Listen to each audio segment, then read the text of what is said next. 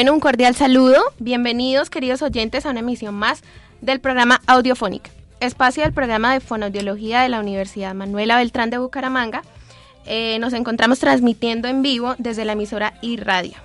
Hoy le damos la bienvenida a nuestros compañeros Julián Sánchez. Hola Silvia, ¿cómo estás? Mucho Mm. gusto. Eh, bienvenida Alejandra Gredo. Cordial saludo, Silvia. Eh, mucho gusto. Le damos la bienvenida a nuestro invitado, el fonoaudiólogo Carlos Guerra. Bienvenido. Hola Silvia y hola a todos los oyentes y a la mesa que nos acompaña hoy. Bueno, le damos un cordial saludo a Oscar Méndez en el control técnico y al profesor Javier Reyes, el director de este programa radial. Quien les habla pues es Silvia Juliana Calderón y bienvenidos a nuestra emisión.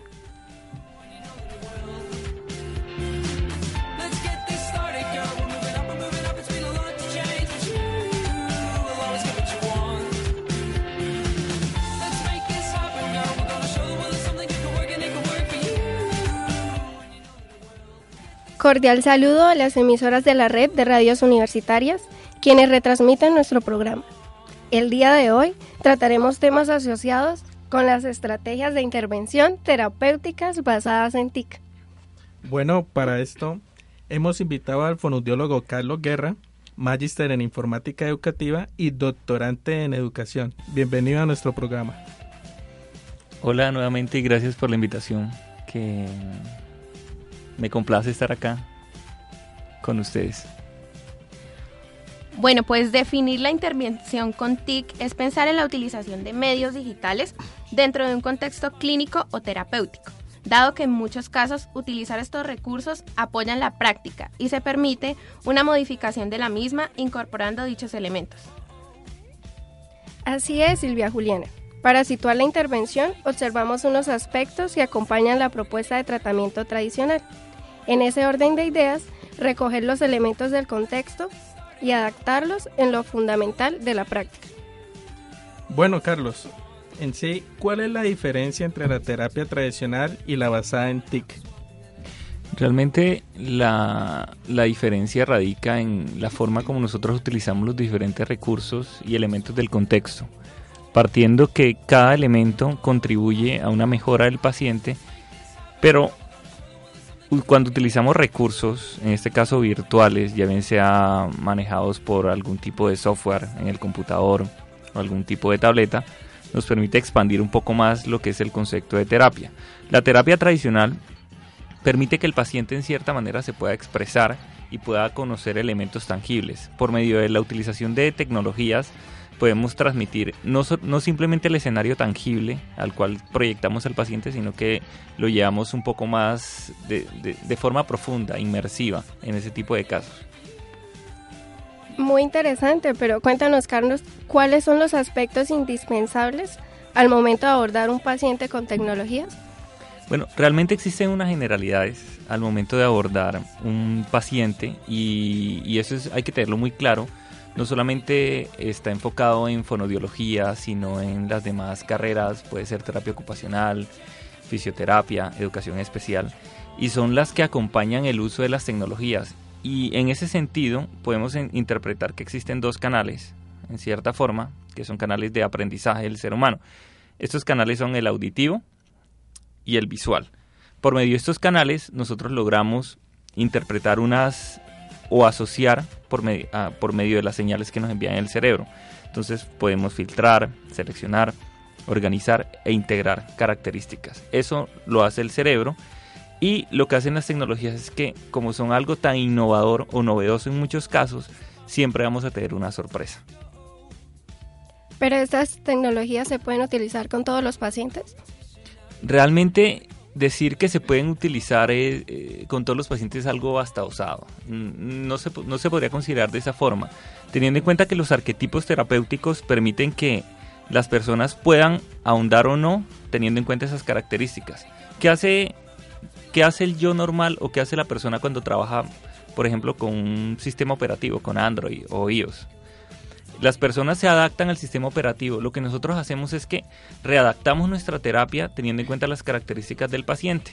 Y de esa manera podríamos pensar si se pueden o no adaptar a los pacientes. Ahora, en campos como la neuropsicología, que ya se han profundizado mucho más de manera inmersiva, incluso utilizando recursos como la realidad aumentada, podríamos pensar que sí se está utilizando sobre todo para lo que son las alteraciones asociadas a la demencia o aspectos cognitivos. Pero Carlos, eh, ¿es posible adoptar estas tecnologías en todos los campos de rehabilitación? Se podría pensar que sí en, en- en un futuro no, no lejano, ya que cada uno de estos aspectos, y, y- y- y es algo muy importante que hay que tener en cuenta, estamos inmersos todo el tiempo con las tecnologías. El primer dispositivo o el elemento que más tenemos a cargo nosotros es el celular, por ejemplo. Con el celular vimos casi que a diario, más de 20 horas podríamos tener un equipo en la mano. De esa misma manera podríamos pensar en que ese equipo podríamos utilizarlo para potenciar un estado en el cual se encuentra el paciente. O por qué no, por medio de un software ya especializado, ya bien sea para parálisis cerebral, etcétera. Bueno, muy interesante la temática que estamos tratando en el día de hoy, pero bueno, por ahora vamos a dar una pequeña pausa y escucharemos uno de los temas de Tudor Cinema Club, Something Good Can Work.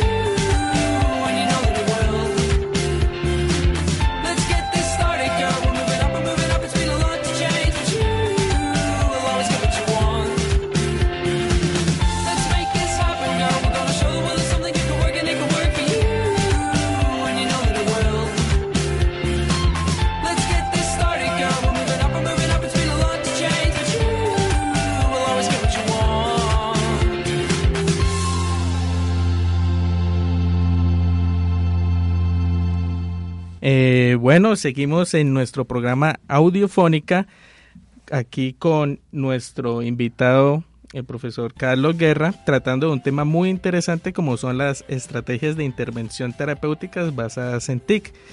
Pero me ha surgido una pregunta, Carlos. De pronto, ¿cómo se inicia la incorporación de las tecnologías en la rehabilitación?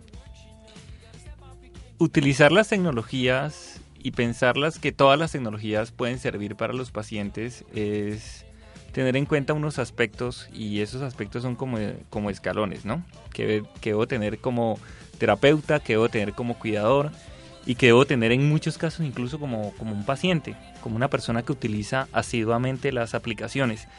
Uno de los aspectos a nivel terapéutica que hemos, o a nivel terapéutico que debemos tener en cuenta es la edad y la escolaridad de los pacientes. Es indispensable saber si la persona o no conoce algunos aspectos léxicos, conoce por lo menos cálculo matemático, porque de esa manera nosotros podríamos incluso profundizar aún más la terapia utilizando recursos. Ahora, la edad también es fundamental. Sumado a eso, tenemos en cuenta algo que es bajo qué lenguaje de intervención lo vamos a utilizar. Y entendamos el lenguaje como qué, qué plataforma voy a aprovechar con el paciente o en qué plataforma voy a desempeñar mi trabajo. Si bien es cierto, hoy en día es relativamente fácil encontrar en una casa que tenga una tableta o que tenga un iPad o que tenga un celular, un smartphone como tal, incluso un computador. Esto tenemos que, llevarlo en la medida en que encontremos las características propias que se acoplen al paciente, por lo menos eh, la interfaz de lo que vamos a trabajar, que es como, es como visualizamos las cosas. Por lo menos yo les comento a los oyentes y a ustedes acá en la mesa, cuando nosotros visualizamos un computador en el escritorio, el ejemplo el de Windows, entendemos que hay ciertos elementos en el escritorio. Eso podría considerarse como una interfaz. Ahora vinculemos eso, pero ya pensando en un programa por lo menos la interfaz de Facebook en Android, cómo están los elementos. Y así paulatinamente podríamos pensar que existen esos mismos elementos visuales, pero sumados a algunos programas. Bueno, pues realmente es muy interesante todo lo que nos está contando, pero yo quisiera saber, profesor Carlos, cuál es el papel que juega el fonoaudiólogo durante este proceso de rehabilitación eh, pues con las TIC. Ok, el fonoaudiólogo, y, y es importante que lo, que lo hayas mencionado, el fonoaudiólogo o incluso cualquier terapeuta en este tipo de casos funciona como un mediador. El mediador entre la tableta, entre el dispositivo y las personas que lo están manipulando. Nosotros permitimos filtrarle esa información y a su vez de que la filtramos observamos las características de evolución del paciente. Si realmente está funcionando o no el uso de estos recursos. Ahora, estos recursos que les estoy presentando a los pacientes es como cuando hablamos de la terapia tradicional. Yo utilizo unos elementos y a medida que el paciente vaya trabajando con ellos o vaya surcando este tipo de dificultades, vamos incrementando. Y así pasa con las tecnologías, vamos incrementando el nivel de dificultad. Eh, profesor Carlos, estas estrategias que usted nombra, ¿es importante que las incorporen todos los centros o algunos en específico? O sea, las tecnologías como elemento adicional de la rehabilitación. Yo pienso, Julián, que no incorporarlas eh, sería sumarnos al anacronismo que mantenemos constantemente. ¿Por qué digo esto? Porque ya sabemos que los pacientes se encuentran inmersos en la tecnología, nosotros nos encontramos inmersos en la tecnología. Negar esta oportunidad de rehabilitación o esta forma de intervenir a un paciente por medio de las tecnologías es negar que el paciente pueda evolucionar de forma favorable. ¿Ves? En el sentido en que utilizamos recursos todo el tiempo y hablamos de la importancia que tienen las tecnologías, pero el problema es que no hablamos de cómo vamos a mediar esas tecnologías y sobre todo cómo las vamos a incorporar con los pacientes. Y algo, y algo que es también importante traerlo a colación, ya que lo mencionas hace un momento, es cómo estos recursos en cierta manera suman importancia día a día. Y ese día a día nos permite poder mediar las posibilidades de trabajo con los pacientes. Profesor Carlos, o sea, y por lo menos en el caso de así eh, como docentes, cuidadores, orientadores, ¿cómo pueden utilizar estas TICs, o sea, estas eh, eh, tecnologías? ¿Cómo se pueden usar? La mediación es el proceso más complejo que tenemos con cualquier medio virtual. Y la mediación está en el sentido en lo que yo quiero trabajar. Por ejemplo, cuando utilizamos tableros de comunicación aumentativa y alternativa, permitimos de que el paciente pueda comunicarse o pueda transmitir la interpretación que él tiene de su contexto, de su entorno. Algo, algo como para los oyentes, ustedes se comunican por medio de la voz, por medio de las señales. Muchas personas tienen dificultades para hacerlo y por esa razón utilizamos pantallas táctiles para incorporar elementos pictográficos de acciones. Por ejemplo, quiero salir de la casa, quiero tomar agua. Así por, por el estilo. Bueno, pues realmente las TIC es una realidad a la que nos estamos enfrentando. Eh, y bueno, con estas eh, interrogantes resueltas que se nos han hecho durante el programa, vamos con otro tema musical que va por cuenta de Group Love, Ways to Go.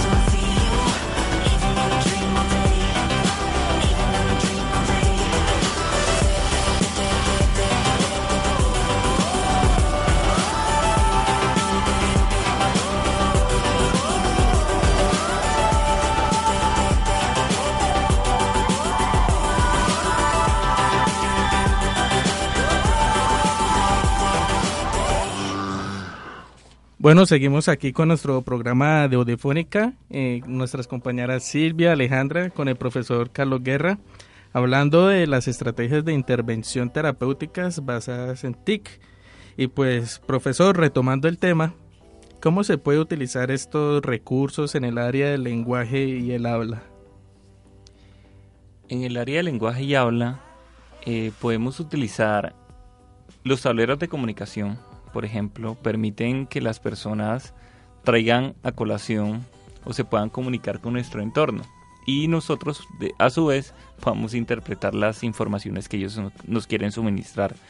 Por lo menos en pacientes que tengan cierta dificultad a nivel motora o que tengan algún tipo de alteración a nivel de habla, pueden utilizar estos elementos pictográficos o agendas que le agreguemos para comunicarse.